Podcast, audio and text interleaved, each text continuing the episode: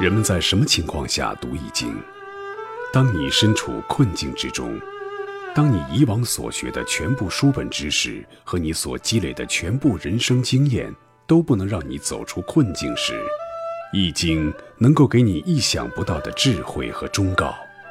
欢迎您收听由北京周易研究会创办人徐坤教授主讲的《六十四卦与人生》。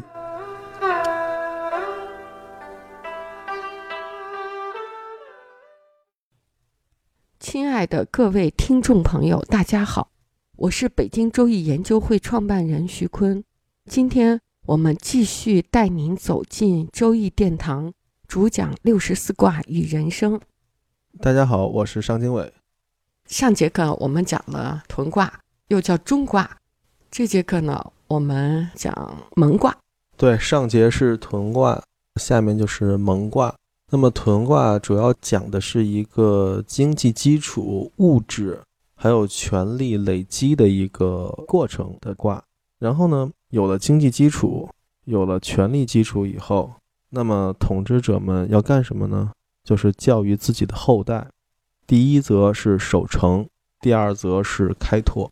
所以教育这件事儿，一定是有了经济基础以后。或者有了生财手段、生权力的手段之后，才会想到的一个作为吧。比如说，最早的学校在春秋时候，那个时候只有统治阶级才可以办学。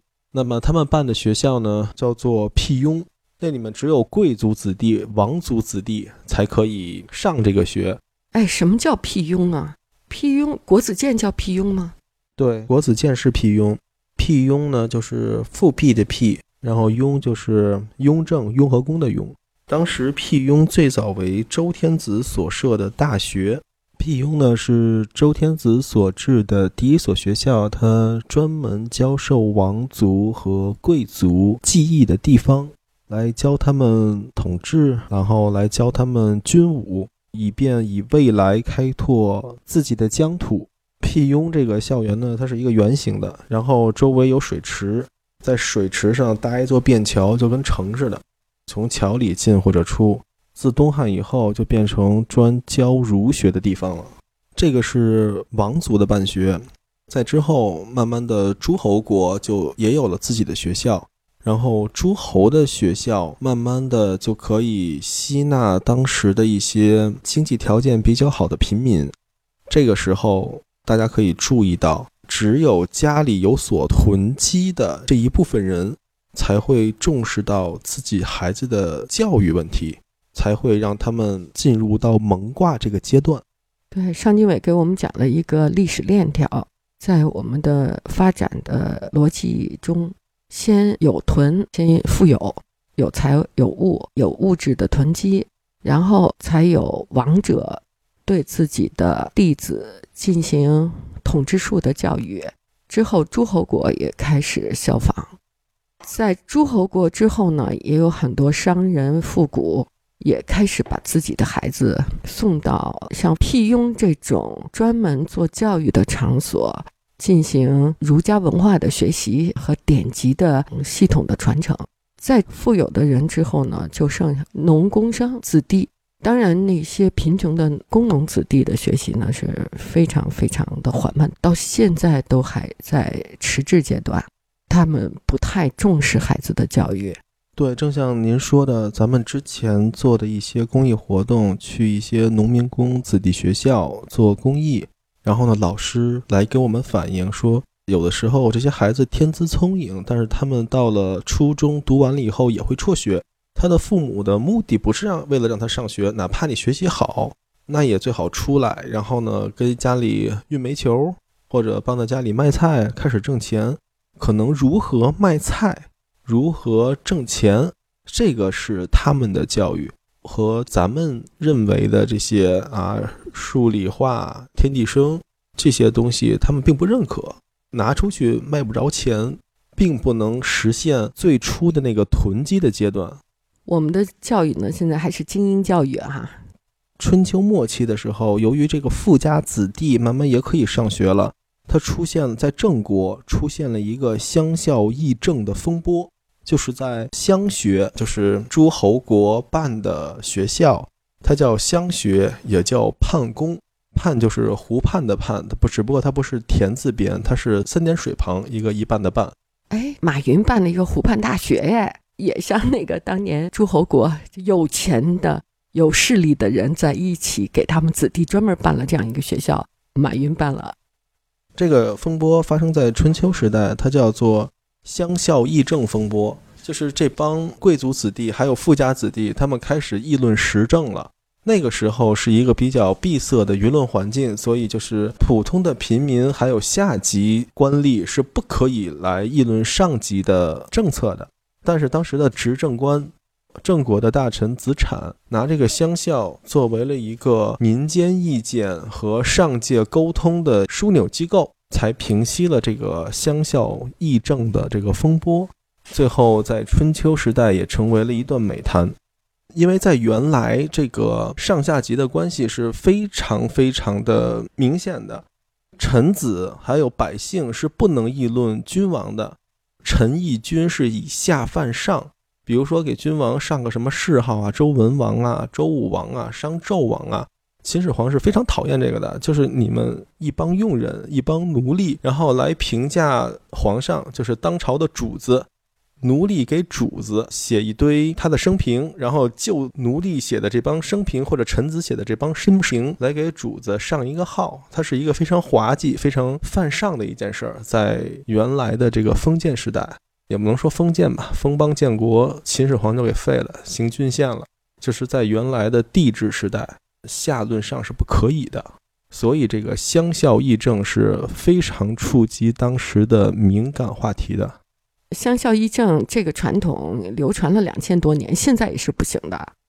从屯卦过渡到蒙卦，我们就讲了这么多古代沿袭的这种风俗。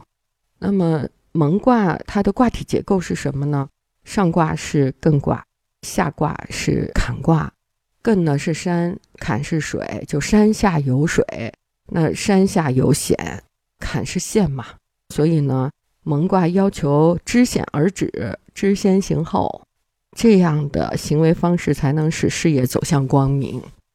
说到知先行后，我们就不得不想起我们的一个邻居国家日本，这是他们的国家的一个发展特点，一个独特的超越方式。比如说，他们第一次和中国建交的时候，那个时候日本是木器时代，而中国已经进入到了青铜器时代，到铁器时代。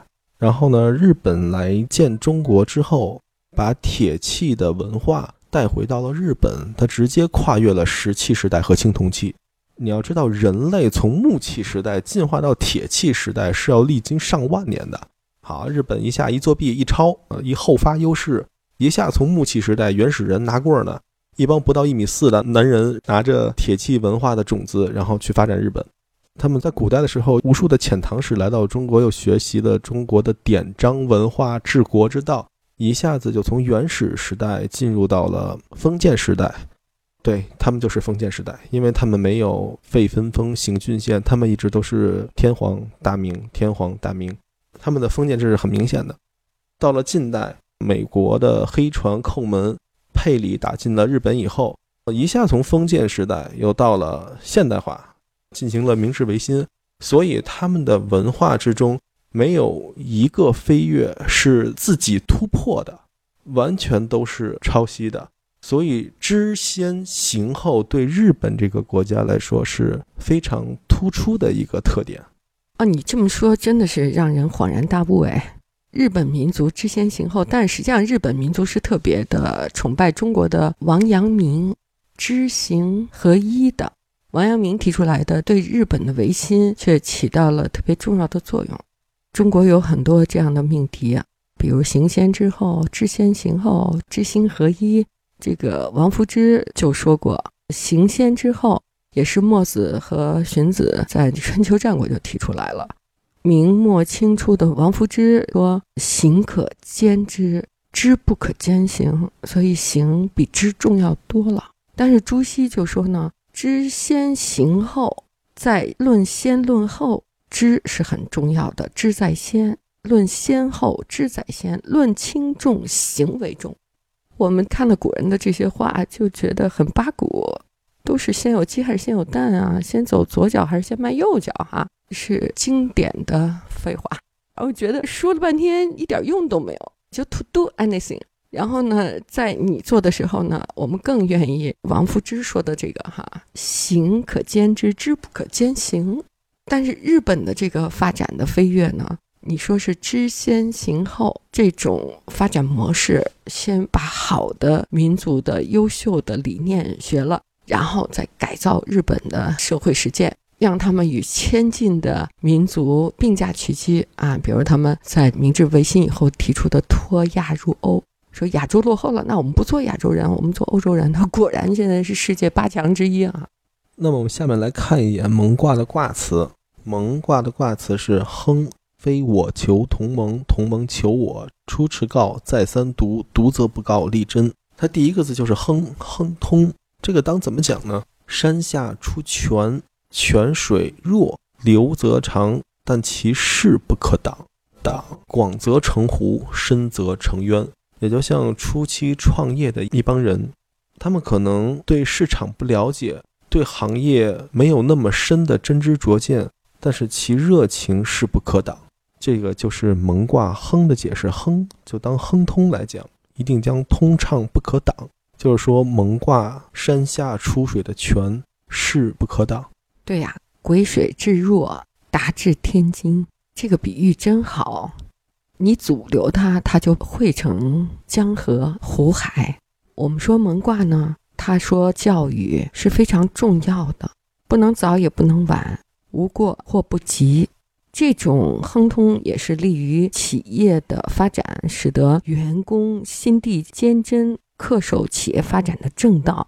所以，这种企业的内训。或者培训或者教育都是对企业的初创发展是特别的及时和有效的，特别是那些刚入职的员工，他们就像幼稚的蒙昧者，主动要求了解企业，要求培训。这种要求呢，也正好是得到了企业的响应。所以这个卦辞就说：“非我求同盟，同盟求我，至应也。”就是新来的员工要求培训，企业也有培训这些员工的需求，他们是志同道合的。蒙卦的卦辞多言教育学，有启蒙的意思。做企业就像做学生，初创的企业就像小学和中学阶段，快速成长的企业就犹如大学，上市公司就是研究生阶段，跨国公司就是博士生。只要企业生命不息，企业员工的培训就不止。所以蒙卦告诉企业家，在企业的不同发展阶段，培训员工的内容也不同。